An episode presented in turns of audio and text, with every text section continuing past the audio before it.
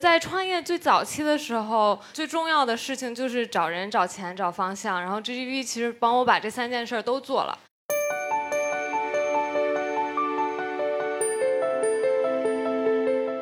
我觉得找人这个事情很重要的点就是，首先它不仅仅是从资历上要符合公司的需求，但很大程度是价值观要一致。还有一方面就是一定要找比自己在某些方面更优秀的人。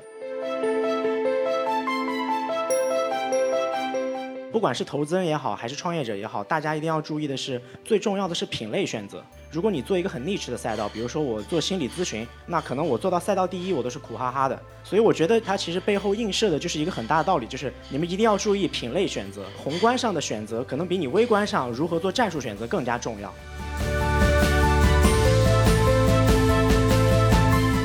我觉得上一届其实是一个特别好的一个平衡，因为一半的创业者可能是海归，然后另一半的创业者更多的是国内比较接地气的这样的创业者。然后我去交流的很多人，他们是可能大学一毕业就在中国去创业的这样的创业者，我觉得跟他们交流其实对我来说帮助特别特别的大。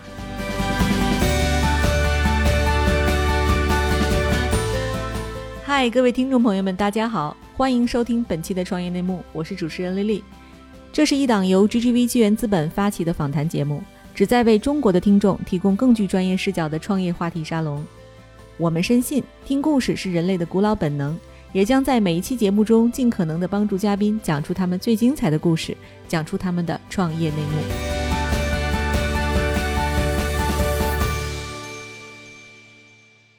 Hello，大家好。我先代表 GGV 的同事欢迎一下大家，因为上海这个下雨打车非常非常的困难，我相信大家来也都非常辛苦，很高兴可以在这个雨夜，在温馨的这个环境里和大家见面。我先简单的做一下自我介绍，我叫 Rita，我在 GGV 是负责我们的英文内容，还有外媒，反正所有跟英文相关的事情都是我。呃，然后我们市场团队，我的老板 Lily 也在这里。中国播客一亿流量顶流主播啊，朋友们，你们 想做免费广告，一定要认识一下他。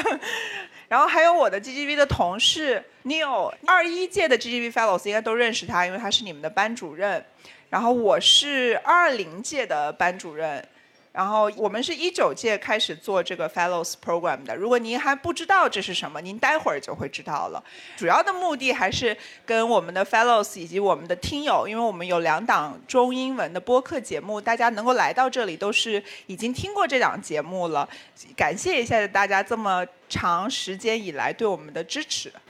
好，刚才瑞他这话没说完，他是想说呀，大家来都来了，我这不插点广告，好像有点过不去啊。对我先问一下，就这里边有哪些是我们创业内幕的粉丝啊？哎呀，甘霖和 Bruce 就我同事都举手了哈，这可见大家特别怕我冷场。那这个有哪些是咱们 Fellows 啊？对，好，那就既然就是我说这广告时间，然后我先插个十分钟广告，介绍一下我自己和 GGV 的中台。我本身呢，大家今天来可能也知道，就我主持了一档播客叫《创业内幕》啊，不才有一点五亿的点击量哈哈，对，还可以啊。但是呢，就是我们除了这个身份以外哈，就我还是有点正事儿的，就不光是做播客，正儿八经还是 GGV 的 associate partner 哈，然后管整个中台的事儿。那大家就要说了，说这个中中台到底是个啥哈？我给大家简单介绍介绍。就是说，如果您想享受到我们中台服务，哎，可以来找我们来看项目哈。今天呃，Neil、甘霖还有 Bruce 都在。然后大家如果有项目找他们投完，就能知道我们中台到底能干啥。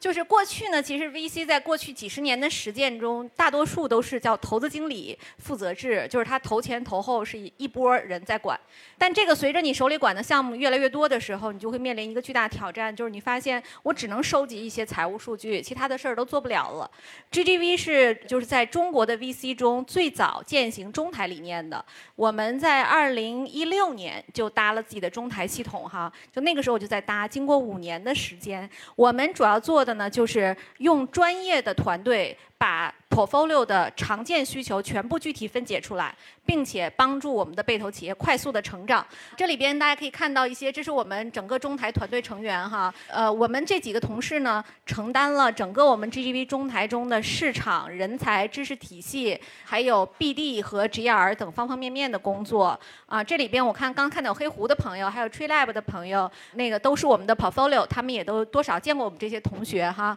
然后我们整个中台的十个人平均工作年限是十一点二年，其中有超过百分之六十同事有在五年以上的海外工作经验哈。啊，这个是我们整个的中台服务体系，我就不具体说了，大概就是我们叫四块儿，叫应有尽有、即学即用。有求必应和求贤若渴，这名儿还是 Neil 帮我起的。应有尽有呢，就是说你整个企业全生命周期中可能遇到的所有的需要稀缺资源的，我们应该都给大家储备好了。其中大家可以看到，这边就是我们有三百多家中外媒体资源、猎头资源、行业大公司和 BD 的资源，以及银行啊、投行啊等等这种都可以来找我们。然后即学即用呢，就是我们今天可以看到我们有 GG Fellows。除此之外呢，我们还有一个 Fellows Plus 版，叫 GGV Omega 计划。这个是针对我们的整个中国创投生态中，不仅限于 GGV 的 portfolio，估值在五亿美金以上，然后我们就会请他一起来参加我们的这个 Omega 计划，是我们跟清华大学五道口金融学院一起来做的。同时，我们还有一些什么多媒体内容产品，就是我跟 Rita 主持的播客呀，还有投资笔记呀。刚才来的时候路上哈，那个我们还遇到一个 fellow 小伙伴，他跟我说，他说这个投资笔记的内容特别好，他每期都在看。确实，这个可以快速的习得我们创业的一些打法。然后这个有求必应，其实就是那种 on-demand services，就是如果说你有危机公关呐，还有战略呀、上市并购啊这些偶发事件，也可以来找我们。最后就是跟人才招聘相关的了。啊，我们是中国 VC 中唯一有私域流量的 VC 哈，感谢各位听友，就是你们就是我的私域，我我们会经常在群里发各种各样的需求给大家，比如说我们想找个人呐，找个实习生啊，或者是让大家帮我介绍一些 BD 资源，我可以非常负责任的讲，就是我自从我们开始做播客之后，我们中台的所有同事都是通过创业内幕听友群介绍来的。所以大家可以想见，我们这个听友群的质量还是非常的高哈。啊，这就是我们的欧米伽计划了啊，我们就不详细说了。这个计划里边，整个的这五十五个学员，他们的估值总值是超过一千亿美金的。然后其中呢，我觉得比较骄傲的是一个数据，就是我们这一届的欧米伽的学员里，有百分之十二点九是女性创业者哈，这个数据让我非常的骄傲。就是女性在中国的这个商业社会中扮演着非常重要的角色。同时呢，我们最大的和最小的。年龄差距三十八岁，那个我们欧米伽今天最小的一位学员 Ricky 也在现场哈，然后。这个就是我们的这个我们叫中台的这个人才团队啊，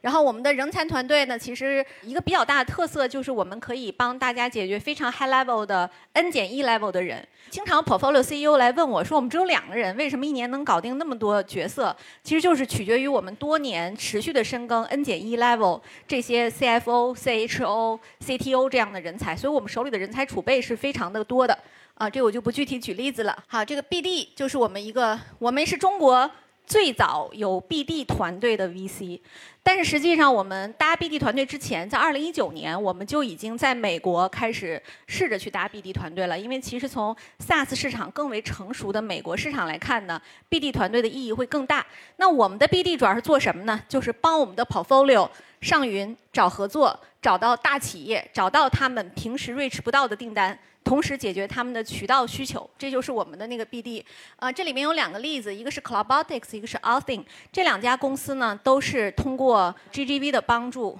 达成了订单。其中 Cloudotics 和法国电力这个需求是我们跟法国电力创新部在聊的时候发现的，所以迅速的帮他们达成了这个交易，并且通过这个交易反向撬动了 Cloudotics 在腾讯云这边的千帆计划的推进。然后 Althing 这家公司呢，也是我们一家非常早期的公司。词就是中国的 Okta 哈，我们投完之后，他创始人就跟我说，他们很想去进入金融机构，但是呢，因为公司太早了，所以可能进不去。那这种情况下呢，我们就帮他直接联系了我们人民币基金的 LP 招商银行，然后直接找到招商银行的人，先进白名单，然后再洽谈，前后差不多六个月的时间，达成了一百八十万的销售订单。这个没有 GGV 背书是很难做到的。好，最后就是我们市值管理模块了，这是我们最骄傲的 GGV 的模块哈。就有时候我跟那个 LP 做尽调，然后 LP 就会经常开玩笑，他说：“我觉得你们是一家包装成 GP 的媒体哈。”就是我们确实在媒体上是做了很多的布局，但这个布局的主要目的是帮我们 portfolio 做市值管理，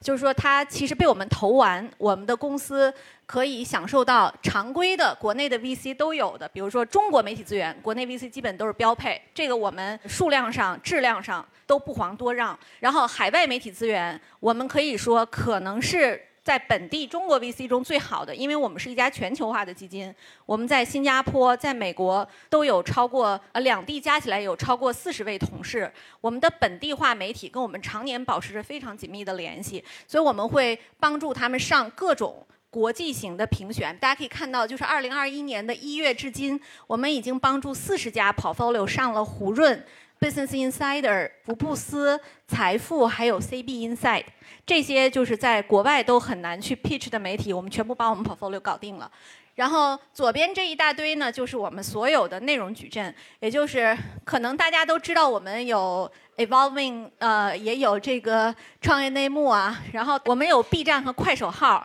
我们这个号叫亮马桥小记，它其实就是从视频的角度非常戏谑的、深入浅出的讲一些创投的故事，也非常有意思，是我们在视频上的布局。这就是我们整个市值管理这一块儿。那个，我们进行下一个环节哈，因为今天天气非常不好，我代表 GGV 所有的同事感谢大家顶着大雨来参加我们今天的 Meet Up。那我们今天就赶紧进入正题哈，然后邀请我们今今天的几位嘉宾，然后来聊一聊 Fellows 到底是什么，Fellows 给他们带来了什么。好，有请 Ricky、Leon、露娜。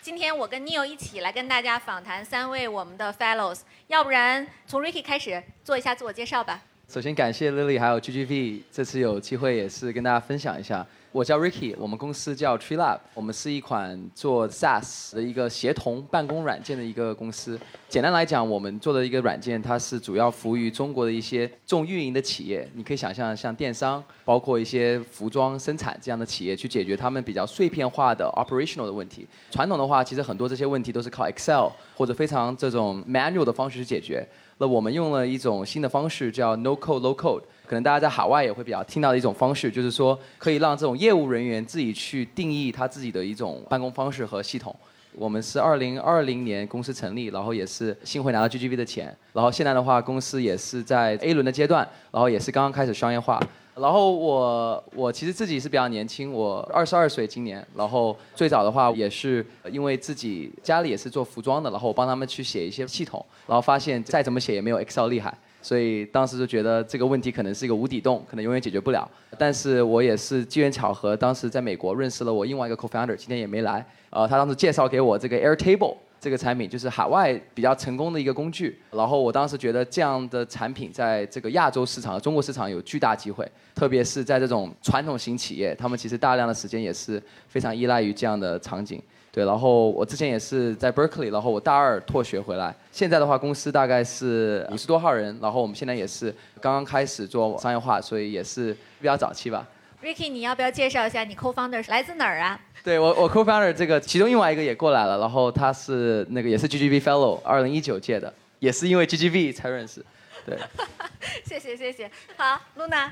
大家好，我叫 Luna，我中文名叫饶嘉欣，然后我是二零二一届的 Fellow，然后我的合伙人和联创就是 CTO，他其实也是 Fellow，他也是跟我一块参加了二零二一届的 Fellows，但我俩不是 GGV Fellows 身上认识的，我们是一块去了 GGV Fellows，然后共同学习，之后我们是在今年五月份的时候拿到了 GGV 的天使投资，所以我们比 Ricky 还要再早期一点，我们刚刚做了。五个月的时间，然后我们的公司名字叫 Jam Souls，翻译过来就翻译成中文就是宝石一般的灵魂，宝藏灵魂。然后我们做的是一个通过 AI 和 UGC 的方式去驱动虚拟人的这样的一个平台。然后我们很相信下一代的社交网络，它会是一个打破虚拟跟现实交界的这样的一个社交网络。所以我们的最开始的切入点是通过 AI 和 UGC 去驱动一些大家耳熟能详的喜欢的 IP 形象。然后慢慢的我们会去做每一个人精神世界的虚拟化，希望能够。通过虚拟的这样的一个方式，保留人类的思想、情感和精神遗产。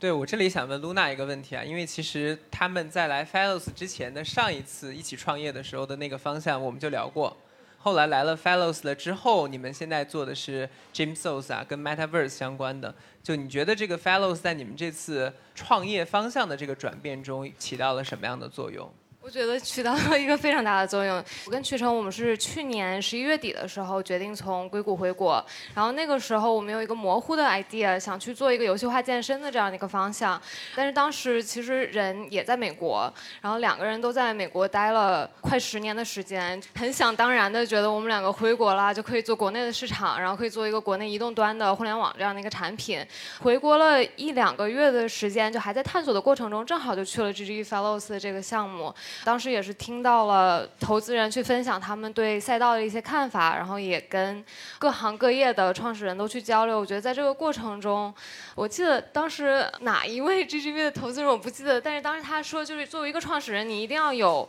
就微观的能力，也要有宏观的能力。当时听了他这个话，我就反复的去思考，我们当时就是创业的这个方向，微观上是不是抓到了痛点，然后在宏观上是不是能够借力。思考了半天，觉得这两点其实都不是很符合。后来可能就又验证了这个想法，就不成功的验证了这个想法。大概一个月的时间，就开始重新思考去转方向。然后在 GGV Fellows 的活动上面听到的很多行业的见解，包括当时也是认识了我们的投资人罗超，他其实当时介绍了 Metaverse 这个方向，也是我之前在硅谷的时候就很关注的一个方向。所以很快的就跟罗超又去聊了我们新的这个想法，就后来就比较顺水推舟。那我们第三位嘉宾利用利用还不是我们的 Fellows 啊，他准备申请我们2022届的 Fellows，但他是我们 GGV Portfolio，所以也请他今天来分享。哎，大家好，我叫利用，我们公司叫 Out 3D，然后我的 partner 他在西雅图，所以他现在没有办法过来。然后我们公司做的东西基本上你可以想象，就是接下来 AR VR 的时代还是会有很大量的这种 storytelling。然后我们觉得说 video 就是这种视频为主的 storytelling format，它还是一个不会被取代的东西。所以我们现在的想法是说，怎么把以 video 为主的这样子说故事的方式，把它带到 AR VR 的时代里面去。然后我们现在有一个初期的产品，就是如果大家有用 Oculus Quest 的话，可以在我们的 VR App 上面抓到，就叫 Our 3D 同名的。现在你可以就是自己在上面上传一些 videos，然后它会自动帮你变成 3D 的。所以我们觉得说 3D 这一块是 AR VR 时代的第一步。所以接下来大家上可以想象说，以后你们可以在这个平台里面看到各式各样的不同的 story，各种 videos，但是 it's built for VR，它就是一个专属于 AR VR 的体验这样。然后我们做这个项目大概做了差不多四个多月，然后大概三四周之前刚拿到投资，是 GGV 投的，是超哥投的。好，谢谢啊，谢谢三位的介绍。因为 Ricky 和 Luna 其实参加过我们前两次的 Fellows 嘛。每一个人分别参加过一届，就是你们当时是怎么了解到这个项目的？然后为什么想要来参加这个项目？你觉得参加完之后和你当时来的时候的初衷是一致的吗？就得到了你想要的答案吗？对我当时知道 fellow，其实我没有我 I think I skipped the process of application，因为当时应该是我先拿了 GGV 的钱，当时应该是彩瑶还有玉红，他说哎 Ricky 你特别适合去尝试一下我们这个 program，你可以认识很多 entrepreneur，因为我们当时也在找一个合伙人，一个技术合伙人，所以当时也是有这样的一个 opportunity。后来找到了，不在那一届，但是我还是认识了很多人。Ricky，你当时加入 Fellows 的时候，对我们有什么预期？还是说，哎呀，投资人说了，一定要去站个台，哎呀，花了两天时间，真的好闹心呐，对吧？是哪种？没有没有，其实他没有这个 forceful，就他就说有这个 program，你感不感兴趣？然后我当时还蛮感兴趣的，因为他讲了，其实他邀请了很多硅谷的这些在那个大厂回国的人，所以我还是蛮想认识的。然后去了之后，我觉得比我当时预期要好很多。因为其实他们邀请了很多像当时像某卡，还有包括火花思维，很多优秀的这个 entrepreneur，跟他们可以一对一交流，说他们整个创业的这个经历，还有踩过的一些走的一些弯路，还有包括我觉得这些 fellow，其实我们后面还有联系，我觉得这个很 surprising，因为很多这些 program，其实你做了之后就是你不会认识了，但是我觉得 fellow 还是像个 family 一样，就我们都还是会保持联系。好，那我同样的问题给到 Luna。嗯，对我听说 GG Fellows。应该就是因为在创投圈有很多朋友，然后 GG Fellows 的名声真的是非常大，就是全中国甚至全世界、全宇宙就最好的创投圈的这样的一个创业准备项目，就是疯狂打 call。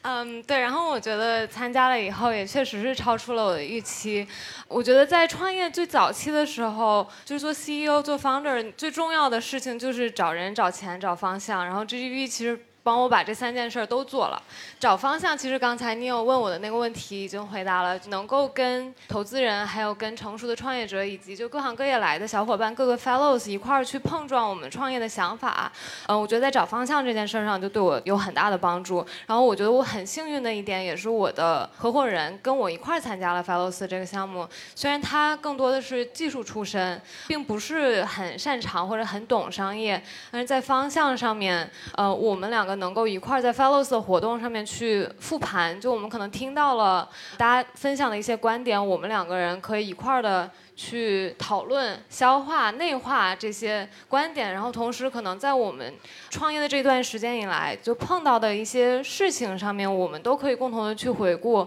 有没有当时可能大家分享的哪一个观点和经验是值得我们去借鉴的。所以我觉得这个可能就是我很幸运，也得到了一点就是特殊的一个亮点吧。然后刚才说找方向，就找钱上就不用说了。呃，如果参加 GGV 的这个 Fellows 的项目，确实有机会得到 GGV 的投资。然后第三点就是找人上面。我觉得更多的是帮我找到了一个特别好的 community。就刚才 Ricky 也提到了，就确实 Fellows 过了大半年了，然后大家这个群里还非常的活跃。我觉得上一届其实是一个特别好的一个平衡，因为一半的创业者可能是海归，然后另一半的创业者更多的是国内大厂比较接地气的这样的创业者。然后我去交流的很多人，他们是可能大学一毕业就在中国去创业的这样的创业者。我觉得跟他们交流，其实对我来说就是帮助特别特别的大。所以 community 是我特别珍惜的。哎，Leon，我知道你还没有加入 Fellows 呢，哈，对，今天也请您来，就是您是迫于罗超的压力不得不去啊，还是说有什么其他打算？没有，没有，我一直都是 Nine and Six 的听众，所以我其实很早就知道 GB Fellows。然后我之前在苹果有一个朋友，他有参加过，应该是第一届还是第二届的 Fellows，然后他那时候有跟我说过这样，对，所以绝对不是因为这超哥迫我要去这样，对我自己就很想去。我觉得刚才露娜讲到 community 这个是我自己还蛮期待可以 fellows 遇到的人，因为我觉得说其实创业本来就很困难嘛，所以就有这样的一个 context，你可以在这个这 context 底下，你有一些思考的回路是不太一样的，然后周遭会有一些人可以跟你一起讨论一些只有你正在困扰的问题，就是周遭大部分人其生活中大部分人其实没有遇到的问题。然后我觉得这一块是我特别 appreciate，就是超哥邀请我去参加。GB Fellows 这个，然后我觉得 Community 这一块也是我会觉得很有价值的地方。好，对我其实问三位一个比较 tough 的问题啊，就是创业至今，因为都是早期公司嘛，Ricky 稍微靠后一点，但也不算是特别成熟的公司。你们踩过的最大的坑分别是什么？我觉得方向上，呃，我觉得像我们最痛苦的地方是我们有一个很成功的海外竞品。所以这个可以是个很好的事情，也可能是一个不是那么好的事情，因为我们当时其实可以借鉴了他们很多在产品层面上的一些走得好的地方，但是在商业模式上，我们当时也参考了他们很多的一些打法，但是在中国这个市场，其实做这种纯工具类的产品，其实还是会比较难。所以我觉得我们当时在找方向上，其实我觉得是我们最大的一个困难。然后，其实今天的话，我们经过了这个其实也一年多的一个算探索吧。其实我们也什么都试过。我们当时 Jenny 就是 GGV 的合伙人，当时也是 WPS 的投资人，然后也说那个 Ricky 你应该尝试做个人 C 端的这个方向。我们也尝试过，然后包括做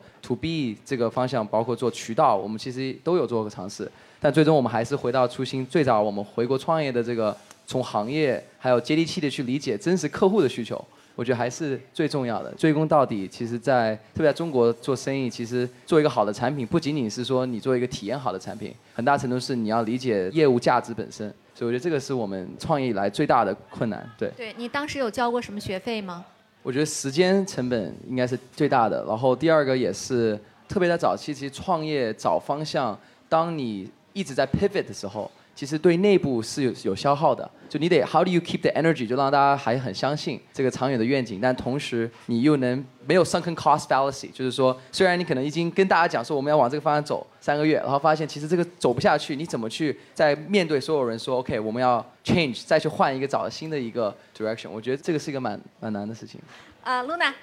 我们确实还没有做特别久，所以到目前为止，可能要不然就是我们在一个很大的坑里，但是自己不知道；要不然就是现在还没有踩到特别大的坑。但我觉得我可以分享，嗯，我自己的一个就反思吧，可能就是最大的一个挑战，我觉得其实是自己。心态上面的一个转变，就刚刚开始做的时候，我因为也是第一次创业，刚刚回国没有太久，所以就是在做的时候其实是非常战战兢兢的，然后自己的心态不是特别好，所以我当时就找了一个 leadership coach。跟他讲我在就是创业过程中觉得非常难呀，然后可能心情起起伏伏呀，然后他当时就问我为什么是这样的心态，我当时想了半天，我说我觉得就是没有正反馈，然后没有人给我 inspiration，没有人来 inspire 我。因为原来在工作中，你可能经常能收到正反馈，不管做什么工作，就只要你上面还有老板，然后你老板不是天天 PUA 你，一定能收到正反馈。但是创业吧，它其实就是短期之内都是负反馈，你的正反馈可能来的是很慢的。然后他当时跟我说。你的这个心态，就是因为你对自己的定位没有转变过来。就你现在是 CEO 了，你现在是 founder 了，就是你为什么要看别人给你 inspiration？你来这儿是你要去 inspire 别人。我觉得这句话当时对我的触动是很深的。然后他跟我说了这句话以后，我确实可能从那几个月的那个小低谷就蛮快的走出来了。然后我现在可能在面对困难的时候，我我都会去想他当时跟我说的这句话。我觉得这可能是在自己的领导力和在就是团队上面的一个反思吧，就不太算是一个坑。对我听下来就是创业这事儿挺苦的，对吧？就是这是一个劝退的聊天儿，就是大家如果没有想好了说我自己不能 inspire 自己，或者是说我觉得哎呀得不到正反馈，就先等等再创业啊，可以加入我们的三位的创业公司，先试试水啊。啊，对，会有正反馈，老板啊，先体验一下。对，Leon，你踩过什么坑吗？呃，我们项目现在其实也还真的还蛮早期的，就是大概做几个月而已，所以我我觉得可以跟大家分享一下，就是在最早期的时候，我们实际上遇到了什么问题，可能对大家会有一些帮助，就是。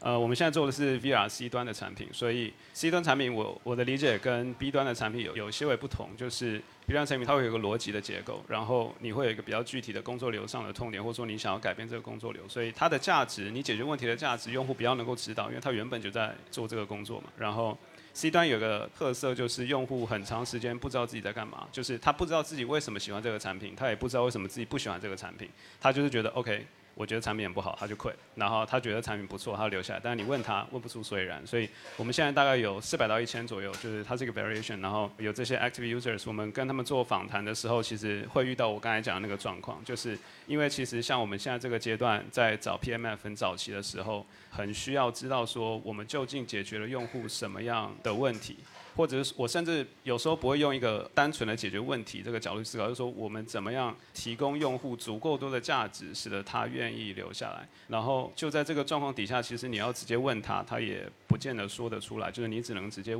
从他的使用你，比如说我们的 VR app 的一些习惯啊，这个 context，你大致上可以去想象说，哦，原来在他的生活之中，我们的 app 是提供他这样的价值。可是这些东西是比较模糊的，就是尤其在我们早期，其实人比较少，我们的数据其实它的可信度是比较低的，所以我们现在就处在一个状态，就是你得到的 feedback，真人的 feedback 很模糊，然后你的数据量不够，所以其实很大的状况底下，很多是靠我们自己的信心，就觉得说，哎，这个方向我们自己会喜欢，所以我们就先来往这方向去做做看，看这个东西会变好，然后同时把数据跟 feedback 当成一个。辅助这样，然后我觉得这个是目前我们做就是这个算超早期的一个状态遇到的一个比较大的难点，这样就是没有一个真实的就是 orientation，但我觉得很有趣，就是这也是我们很享受的地方。利用你这产品一定是特别酷才能打动罗超，因为我听你讲，我就觉得要是我我肯定不敢投，对吧？啥也没想明白，然后想了半天还是在听了半天凭直觉在做产品啊，这风险挺大是吧，你有？我其实一直有一个观点啊，就是说，其实最好的产品还是要靠产品经理自己去定义的，对吧？就像 Apple 其实是这样最顶级的产品，所以这样的产品其实你在做的过程中得不到用户当时一时的反馈也很正常，因为用户没见过这样最新奇的东西。那我觉得再往下这个 middle class 的产品，可能是说你要做大量的用户调研，你去得到他们真实的反馈，然后去不断的 refine 你的产品。那最下面的就是说我什么都不做，对吧？愣头青。所以我觉得其实有这个维度的，因为我是觉得利用他们的探索的方向是非常新的，对吧？VR、AR 加 To C 这个方向，历史上也没有什么做成功的人，所以我觉得遇到这个 struggle 也很正常。你们自己要相信自己的东西嘛。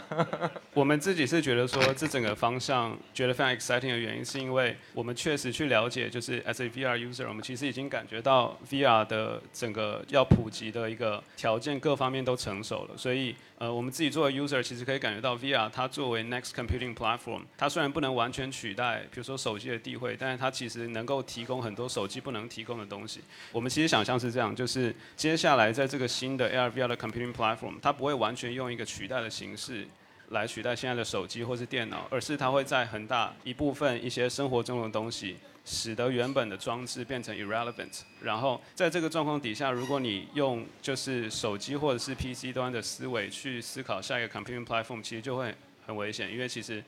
接下来 VR 能做的事情，手机不见得能做；手机做的很好的事情，AR VR 不见得做得好。所以我们现在采取的策略，反正就是说，我们自己认为说有哪些东西是 fundamentally 它基本上不会变的。然后比如说像我们抓的最紧的一点，就是人就是非常喜欢 stories，这个是。我觉得不论怎么样，它都不会变。所以我们在这个基础之上，我们要做的事情就是怎么透过视频，甚至其他的 media format，在 AR VR 的时代，让人可以继续在上面分享他们独特的故事。然后我觉得这个是我们抓的最核心的一点。所以我们其实就是绕着这个核心的主轴去做产品的这个 zigzag 这样。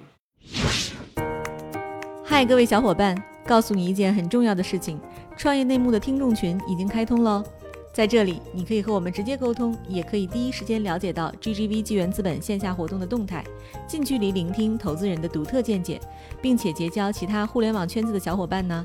入群，你只需要添加微信公众号 CYNMXZS，我再重复一遍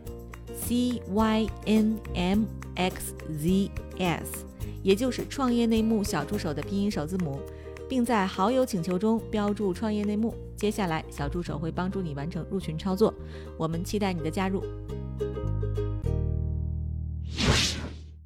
哎，我想问一下，现场的这些朋友们，有谁是创业者吗？可以举一下手吗？啊，好好几位啊。有没有 volunteer 想分享一下自己遇到最大的坑是什么？我可能觉得我遇到的最大的坑没拿 GGV。然后就是劝退大家一句，就是这个事儿真的是个非常难、非常非常辛苦的事儿。创业是一件体力活儿，趁年轻的时候赶紧创，年龄大了不要创，真的很累。然后第三个就是，呃，我觉得其实很多很多坑。我觉得不管是在找合伙人还是在找员工的时候，很多投资人跟我们说过，在创业初期的时候一定要找财务，一定要找人力，一定要进公司。当时我不信这个，我觉得没用啊，没用啊。他们说你一定要，一定要。我说我才十几个人，我干嘛要人力和财务呢？然后就真的在上面栽了特别特别大的坑，在上面栽了有特别特别惨痛的教训。员工有离职的，有公司动荡的，就是有很多很多很难的时候。然后最后觉得，嗯，原来前辈们告诉我的每一句话都是对的，但是还是要自己把坑都躺一遍。我觉得我们在这里分享这么多，我觉得我也听过很多别人的分享，创业中的坑，但是我还是身体力行的把所有的坑都踩了一遍以后，我才知道哦，原来听别人的真的没用，还是要自己踩一遍。我觉得尽量在创业的前期早踩坑，别人给你说不应该怎么做，其实你要是心里不服气的时候，你应该早一点去把这个事儿做了，早一点去把这些坑踩了，然后才真的能学到一些东西。哎，对，大家可以看一下啊，这就是索强的样子。其实我一年前见到他呢，他被称为交大吴彦祖。然后，对，现在看看啊，这创业确实很难，好吧？那我们接着往下啊，这个还有没有人 volunteer 要给大家高兴一下的？哎，大家好，那个我是严维成，然后我先介绍一下我们公司吧，就是我们公司是 Magic Box，也是刚刚成立。然后是希望在整个东南亚以及这个亚洲的一线城市做这个便利商品的及时送达。现在现在欧洲比较火的公司叫 Gorillas，在美国一个比较类似的公司叫 GoPuff 吧。然后我自己之前是在每日优鲜，所以类似是做这种即时配送的这种前仓模配送。所以我希望把自己过去的经验，在这个整个东南亚市场，然后整个亚洲市场的一线城市去复制。那我自己目前看下来，就是觉得自己做的不够的地方是在找人方面，就是我会希望把更多的时间去招募更优秀的合伙人。那我现在的就可能是我为了去给资本去做一个更好的团队搭建的过程中呢，我会希望更早的有能干事儿的合伙人就行。但是实际上不是的，实际上你应该花最多的时间，然后找到市场上最优秀的人加入你的团队。后续的这个，因为你初期的这个样子，其实很大一部分程度上决定了你后续怎么走。那如果初创团队搭的不稳定的话，我觉得就是会对后面有很大的影响吧。这是我想给大家分享的一点。对，好，那你在人上踩过啥坑吗？呃，人身上好像还好，包括我在美若仙的时候，就是我有很多次想离开美若仙的原因，就是因为他让我在仓里面去打扫卫生，然后去去做这个捡货、包那种很苦的活。那我后来就是想，就是就是我如果是来创业公司的话，我一定是想体验创业公司到底是什么样子。如果我因为这些困难就放弃了的话，好像就就失去了我来这里的价值了。那我后面还是坚持下来，最后做到帮助美若仙一起这个上市嘛。那我我觉得这是我在创业以后我也会记得这一段故事，就是我在特别特别难的时候，我也想起来。对，我觉得这个是可能，我觉得是对我自己收获比较大的一点吧。对，我觉得同学你踩过最大的坑啊，就是你回答问题老不看题，对吧？我的问题是你有没有在人上踩过啥坑？对，您分享了很多您过去在每日优先打扫的经历。对，因为看起来您的体格比所强好点哈，就是锻炼身体很重要啊。好，好吧。这个就说到人的事儿呢，那其实大家也很好奇啊。我们三位这个早期创业者，毕竟都拿到了 GGV 的钱啊。对，然后应该是非常优秀的顶级的早期创业者了。对，那个我问一下，三位在招人上有什么独特的经验？好，Ricky 看起来经验最丰富了。来，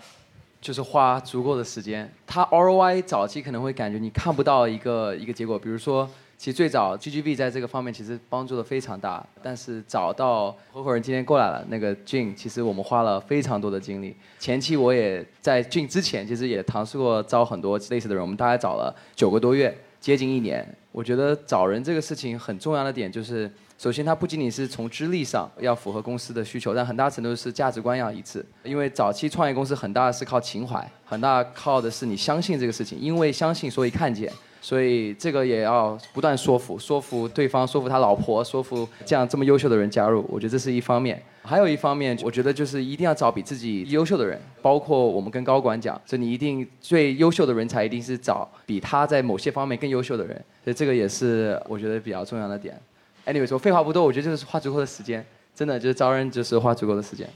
嗯，对我很同意这一点。然后能补充我的一些思考吧。其实刚才 Ricky 也提到了，我觉得愿景和描述你的愿景其实是一件特别重要的事情。我在最早期的时候总觉得，就大家说画饼啊、洗脑啊，好像是一个就非常贬义的词。但我后来慢慢理解，就是在招人的时候，你在开一艘船，你要去一个地方，你一定要把你去的那个岛它长什么样子告诉别人，然后你的船是什么样子，你在这个船上。大家是怎么一起协作去你要去的那个地方？就你的文化价值观是什么？我觉得越优秀的人，他其实。越希望听到你告诉他你的沙滩长什么样，你的船长什么样，你的船怎么开。越是重要的人，越需要花时间去跟他讲我的愿景和我希望打造一个什么样子的公司。哦，我可以补充一点，我我刚忘了讲，我觉得招人他很大程度，特别是 N 减一或合伙人级别，他不一定是你在 Boss 或者说一些传统的平台上能找到的。很多时候就是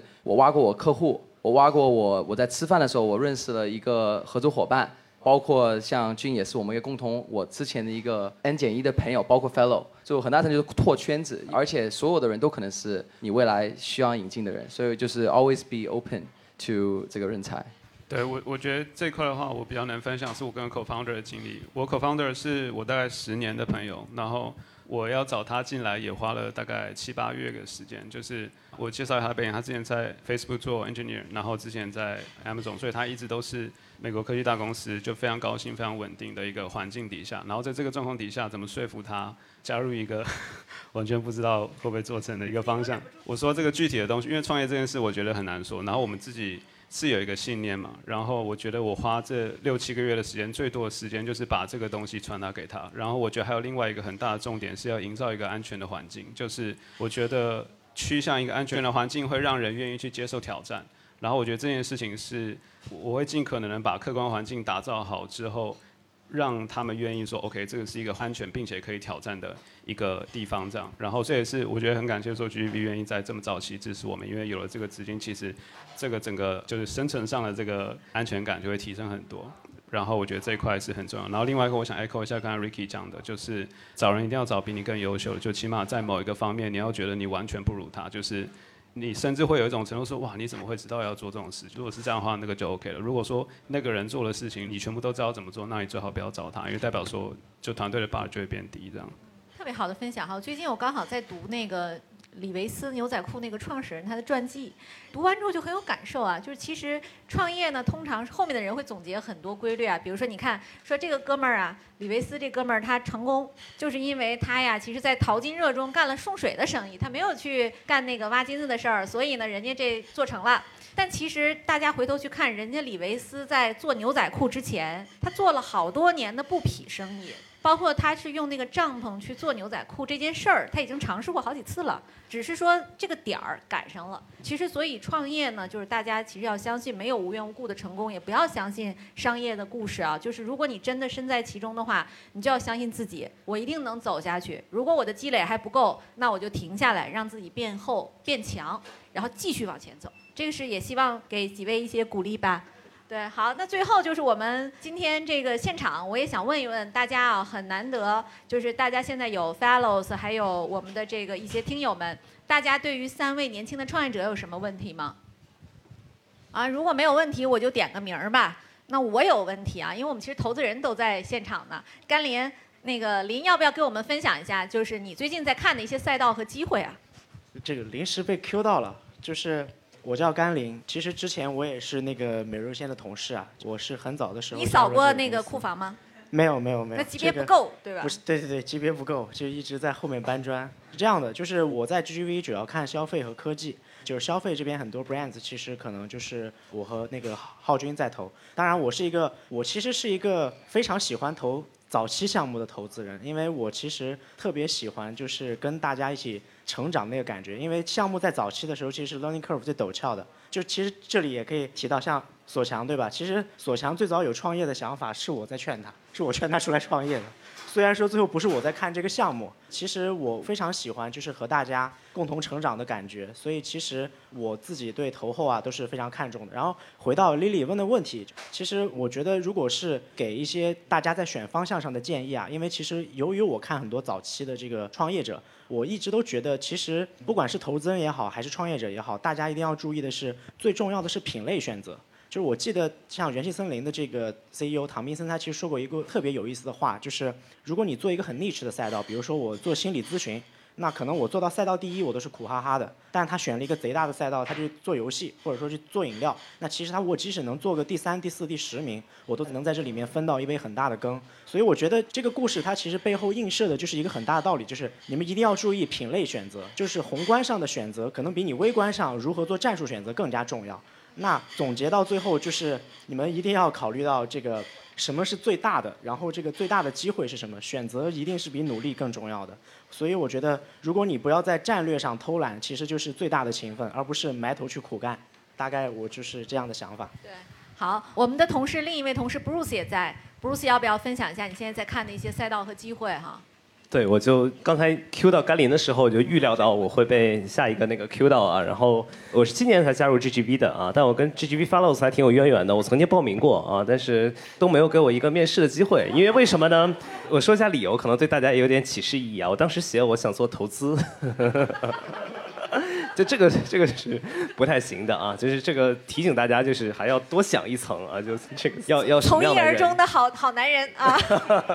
比较实诚啊。然后至于具体说到，因为刚才甘霖给了大家一些建议啊，就是品类选择很重要。然后我也想说，因为今天可能在场的大家都是就产品驱动型的这个公司啊，然后无论是 to C 的产品还是 to B 的产品，然后我觉得这可能是一个产品人的好时代，因为之前我主要看企业服务比较多啊，然后欢迎有对企业服务很感兴趣的想创业的同学们来找我交流啊，但之前可能大家更多的是。前一辈的，就比如说从大厂啊，从什么 SAP 啊、Oracle 啊、什么 Microsoft 啊这些大厂出来的，他们可能想去复制一遍美国的这个传统的这个流程软件啊。但现在在我看到很多技术在变得更民主化啊，然后可能之前是 IT 人员在用的，现在想让业务人员也用起来，然后以一个更产品驱动的、更 no code 这样的一个一个方式，所以我觉得这个是一个很大的 trend，所以可能我相信可能很多同学大家是做产品的或者有相关经验的，那这方面应该也会有很多的机会可以探讨吧，大概就这样。这个虽然是主持人，但我也是个做投资的身份，还是一个双重身份。我觉得具体的赛道和方向，我们一直还是比较多元和开放的吧。我可以分享一个，就是我大概花了一年左右的时间一直在看的，就是刚才 Ricky 提到的 collaboration，就协同。我们还是觉得协同是在企业服务软件领域里面非常非常大的一个机会。因为讲一个数字吧，就是你看大家第一代用的这些办公的产品啊，就是我们十年前、五年前用的，其实就是 Office。当时 Office 也都是本地的，我们无非就是三件套：Word、PPT 和 Excel。然后呢，如果你是个设计师，你再用一些本地的一些 Adobe，然后其实就全是本地的一些软件。那大概在十年前，二零一零年左右啊，当时 Microsoft 推了这个 Office 三六零。那其实是标志着，包括中国的 WPS，它是标志着办公软件的上云。我们也看到，像美国的 Adobe 啊，像 Autodesk 这样的设计软件，其实慢慢的把它的收费方式从一次性的部署实施变成了订阅制的收费。但实际上，虽然收费方式改变了，它的产品逻辑不是一个云时代的逻辑。所以我们觉得第三代的这个我们叫做 Productivity Tools 啊，就是生产力工具。其实是完全云时代的一些套件和产物，比如说我们投资的很多公司是做设计的，然后做协同的，它不一定是一个通用型的产品，可能是在一个垂直领域的啊，比如说我们很多人是这个。互联网公司的啊，如果你是做 UI UX 或者 UED 的，你一定听说过像 Figma 的产品。那中国有一款产品叫蓝湖，就是我们投资的。那还有比如说一些像设计的其他领域啊，包装设计啊等等啊，我们其实都觉得还是有很大的机会的。就整体而言，我觉得我们在座的人都挺年轻的。就我们上一个十年，我们的生活的交互界面有了很大的改变，对吧？移动互联网时代，我们吃饭打车都有了新的软件。但我觉得我们在新的工作的领域，这个每天比我们在家的时间还长的地方，其实也会有一些生产力的变化。我们要追求更民主的、更协作的、更高效的工作方式。我觉得这个还是有很大很大机会的。而且这个里面很多时候我们可以以 C 端的产品去理解它，因为我们每个人既是 consumer 又是 producer，所以其实我们每个人有一个专有名词叫 prosumer，对吧？那这个时候，其实我们对于很多产品的理解，它就不仅仅是一个简单的 to B 的一个软件了，而是说让每一个真正使用者体感非常好，同时又让企业有买单意愿的软件。我觉得这个还是挺大的机会啊！但这是我个人喜欢的一些赛道。那我觉得特别感谢啊，几位今天特别真诚的分享。其实大家都是很好的这个公司，然后也拿了很好的资金，包括像索强。但是大家愿意在这里分享自己的一些坑，说自己遇到的一些挑战，我觉得还是非常真诚的一个体现。就我们的整个文化和氛围都是一个非常直接、坦率，然后非常 close 的一个状态吧。我相信你们如果推荐朋友或者自己来 Fellows，一定能更加真切地感受到这种文化。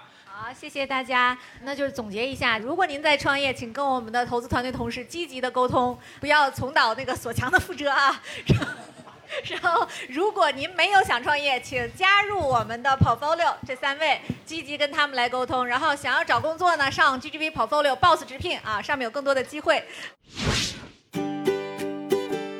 各位亲爱的小伙伴，你知道吗？除了创业内幕之外，我们还出品了一档英文播客《Evolving for the Next Billion》。由 GGV 纪元资本的管理合伙人童世豪和市场经理 Rita 杨主持。如果你对东南亚、印度、美国等海外市场感兴趣，欢迎收听来自当地头部创业公司 GVC 的声音。收听及订阅，您可以在我们节目顶端找到 GGV 的小馆，点击进入就能看到我们出品的这档节目了。欢迎喜欢收听英文播客的小伙伴点击订阅哟。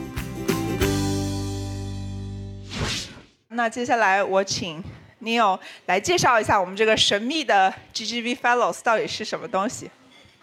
哎，大家好，同学们好。因为我知道现场的组成里面啊，其实有一部分是我们二一届到一九届的这个 Fellows 啊，有一部分肯定跟我很熟，还有一些跟我们 Rita 还有其他 GGV 同事都很熟。那另外，我觉得大概有一半左右或者一半以上的同学，其实是我们 GGV 各大媒体的粉丝。就谢谢大家对于我们 GGV 的关注。然后你们肯定也看到了，我们今年 GGV 二零二二届的 Fellows 的活动已经开始报名了，但可能很多人不知道说 Fellows 是干嘛的，所以我今天想用。十分钟左右的时间，给大家简单的介绍一下，比如说我们为什么要办 Fellows，Fellows 对于 GGV 的意义，然后以及我们前几届的一些现场照片，让大家好好感受一下这个活动的魅力。对我再说一下，我自己其实是二一届的 Fellows 的班主任，然后也会是二二届这一届的班主任。我是投资团队的同事，跟我们的市场的同事一起来负责这个每年去规划和策划这个活动。呃，我们这个 Fellows 呢，其实是我们 GGV 纪元资本发起的啊。然后我提炼了几个关键词，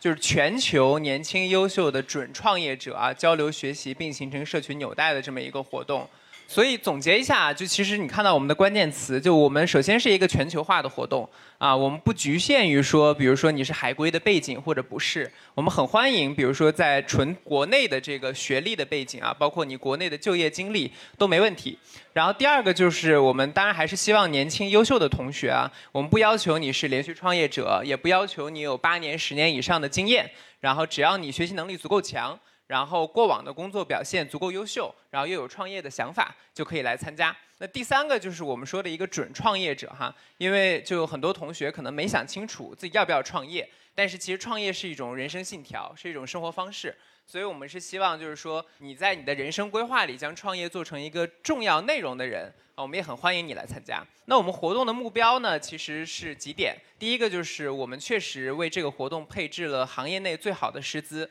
包括最优的配套服务。大家其实今天来参加这个活动就能感受到，我们不仅是我们的餐食，然后包括我们很多其他的后勤服务，我们都是希望做到行业一流。然后第二个就是，我觉得这个活动很大的一个价值，就是我们形成了一群价值观很相符，大家可以不断的去学习切磋的，成为生活中的长期伙伴的一群 Fellows 的同学。然后第三个就是说，我最近其实正好看到国外有这个项目啊，其实我们办的时候我们不知道这个项目，但我觉得这个项目做对标挺好的，是 Peter Thiel 他的一个 Fellowship 叫 Thiel Fellowship，然后这个里面有很多的创业者，可能三年前、五年前只有二十多岁。然后现在的公司都是百亿美金，所以我们也是希望，就是说能从我们这里走出更多的类似 Two Fellowship 的独角兽创业者。然后第二点就是我们想提一下，就是 Fellows 跟其他训练营的区别，就是我也看到有一些我们朋友的基金，他们也在搞，不管是 Fellows 啊，还是一个什么 Summer Camp。那其实有一些呢是自己招基金的实习生的，有一些呢是把它安插到被投企业去做中干或者这个培管培生的，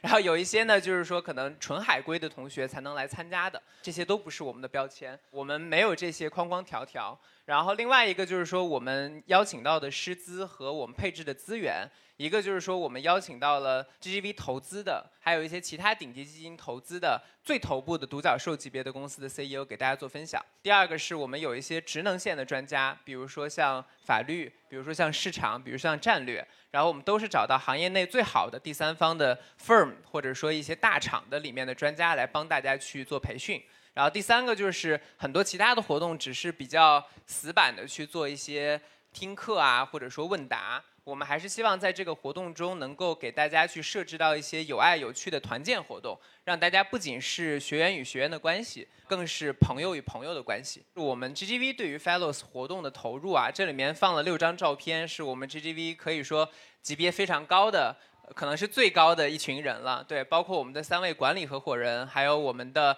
两位合伙人和一位执行董事，这些人都是去年在二一届的 Fellows 里面有过分享环节的。所以其实我们都邀请的是基金最资深的、投资经验最丰富的同事和大家来交流的。我开一个玩笑，我们最近也在办自己的 LP meeting。基本上我觉得全年除了 LP meeting 这个活动，就是让老板能够刷脸的这个最好的机会。然后这一页其实讲的是说，我们除了邀请 GGV 自己的同事之外，我们帮大家去安排的很多被投的企业都是非常好的被投企业，而且他们在这里的很多分享都是在其他任何的场合不会说的。比如说，我举了几个去年的例子啊，像 PinCap 啊、库加勒森意啊等等。其实不管是 To C 还是 To B，都是估值非常高，然后在所在行业有巨大的成就和影响力的行业。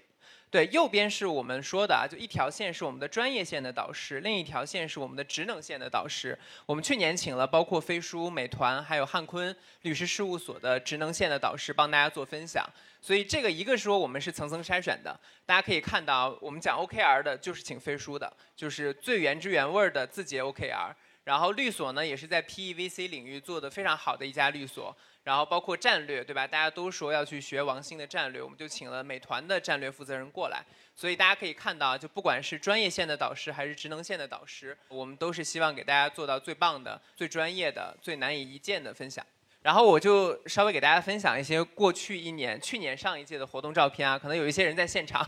就是这个是第一天晚上我们的破冰晚宴。然后大家可以看到，其实我们会专门邀请做一个这么环节，而且里面我们有一些巧思的活动。让大家即使是第一天相见就能够迅速的去破冰，然后打开心扉。然后这个是我们去年很有意思的一个团建活动啊，具体内容我就不说了，大家可以自己来感受一下。就你可以看到我们玩的很有意思，然后每个人都很融入其中。然后呃，我们每一年的 Fellows 也会邀请上几届的 Fellows 啊，今年我们还会有特殊的环节，会邀请其他的嘉宾过来跟大家做一些分享。因为其实很多同学都想听到的是最第一手的一些创业的体验。所以这个我们去年请了，比如说蓝墙的 Jeffrey，然后还有一些这个都在现场啊，这些，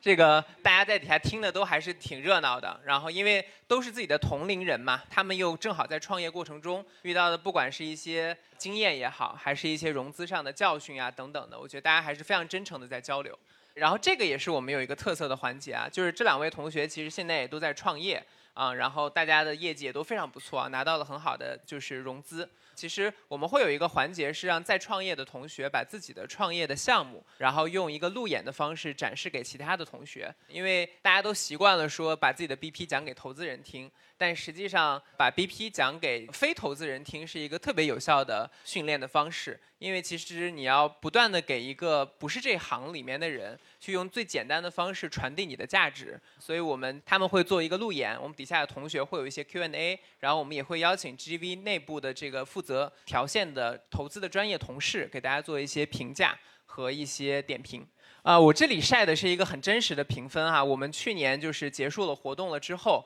其实是让每一个同学都填了。我们分成三个评价，一个是整体评价，一个是如果你身边有创业的朋友，你推荐他们来去与 GGV 进行沟通的一个推荐度。第三个就是说你邀请更多的潜在或者正在创业的朋友来参加 Fellows 活动的推荐度。那其实大家可以看到打分都非常的高，满分是十分，而且我们也没有说 push 他们一定要给我们打高分啊，这是一个完全自然。的结果，我们可以看到，基本上都在九分到九点五分以上，所以我觉得我们得到学员的一致的超高的评价，也是我们最大的一个动力和对我们活动最大的一个证明。对我这里也放了几个上一届的同学们，大家可以看到是不同的方向、不同的背景，啊，有一些在国内读书，有一些在海外读书，包括他们选择的想要有可能创业的方向，像教育啊、to B 啊、品牌啊、医疗都有。我们可以看到啊，其实我觉得每个人写的都非常真诚，肯定是他们最真实的想法。包括大家说的，说你想遇到一群志同道合的朋友和一群热爱分享的导师是最好的选择。